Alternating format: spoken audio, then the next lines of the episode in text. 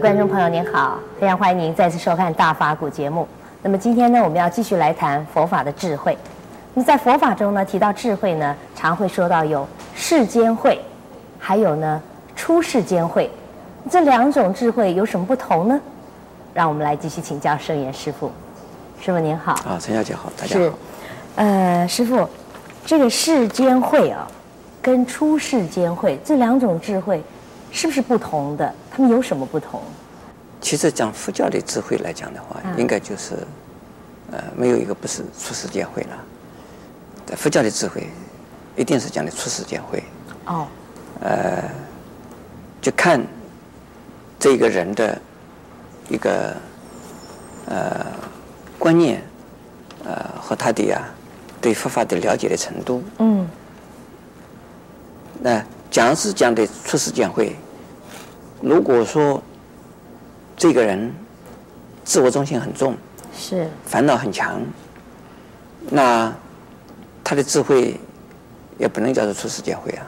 嗯，他的这个智慧跟啊、呃、跟烦恼相应。比如说，他动一个头脑很聪明，嗯，可是呢是跟他的贪念连在一起的啊。他的头脑非常聪明，讲的话很有这个很有深度，呃，也好像是蛮超然的，但是他是目的是因为要害人，要嗔恨啊，这个怨恨，那这种都叫做世间慧了。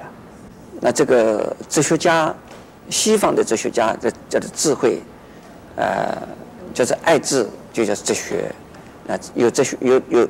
有智慧的人叫做哲学家，哲学家一定是有智慧的，但是呢，哲学家的智慧是跟佛教讲的智慧是不大一样的。科学家的智慧也是智慧，但是佛教所讲的智慧是不一样的。佛教的智慧，它是啊，一定是从烦恼得到解脱，从人我是非得失利害。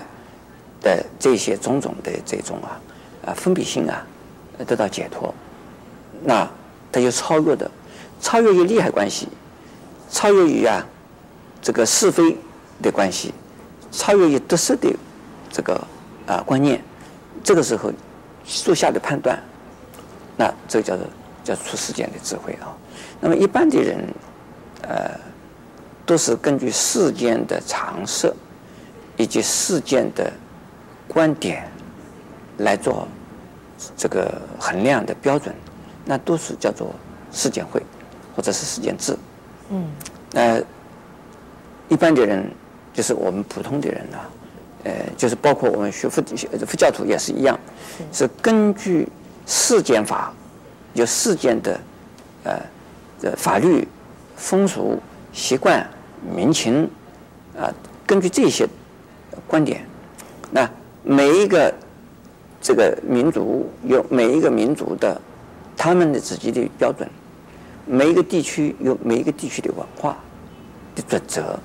那这些呢，他们在当地当时的人之中，这个他们是用的智慧。为什么？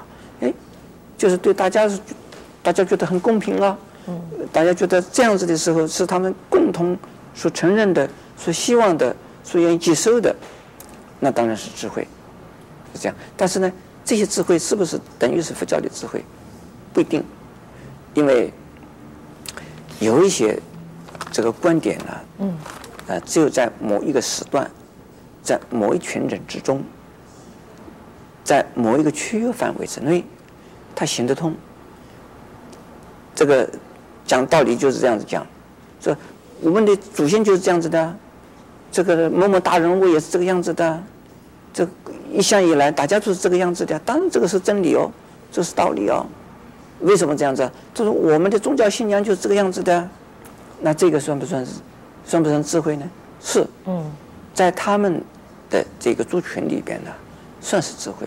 可是从佛教来讲，不是，那这叫做世间智慧啊。它是有限制的，有范围，有限制的。还有呢？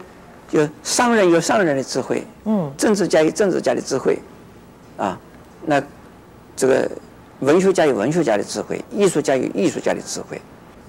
这个言人所谓言，这个做人所谓做，知人所谓知，像这样子的人算不算有智慧呢？算。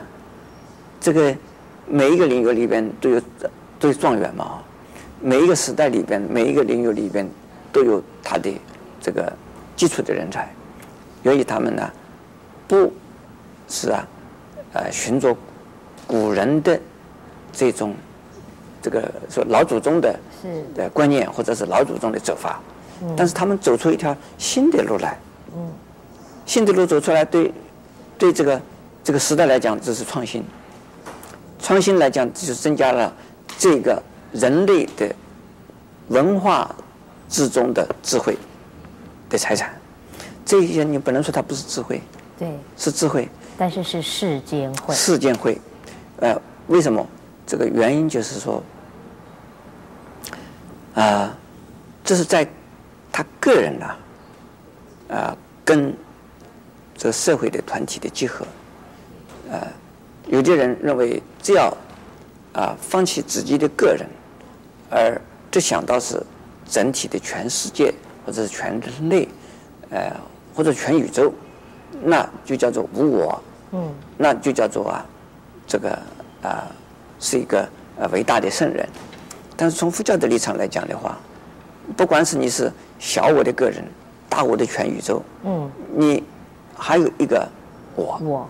啊，存在，那就不是啊，啊，出世间的智慧，所以是真正的这个世间的智慧来讲的话，是对我们有用的。这个无量这个的人口，以及经过啊几千年的历史的演变，那积聚着、累积着、遗传着许多许多人的智慧财产，我们现在都在都在运用着。是。呃，我们穿衣服也是，甚至于我们这盆花也是，我们坐的沙发也是，都是人的智慧。那这些都是什么？是世间智慧。世间智慧不好吗？好。这里边说不同的地方呢，就是说还有一个中心，就是自我的中心，呃，在里边。是，谢谢师傅的开示。那从师傅的开示里面，我们知道世间慧是可贵的，但是出世间慧更可贵。也欢迎在下集里面继续跟我们一起分享佛法的智慧，那就是出世间慧。